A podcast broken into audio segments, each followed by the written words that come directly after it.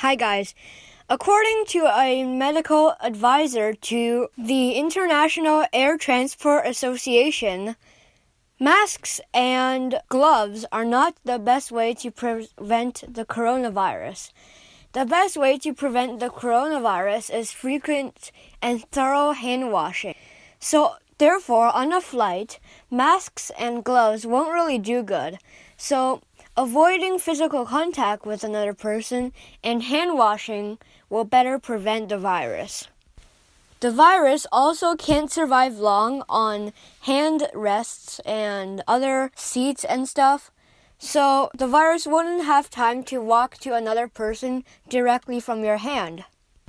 Also, the air in an airplane is half fresh air and half recirculated air.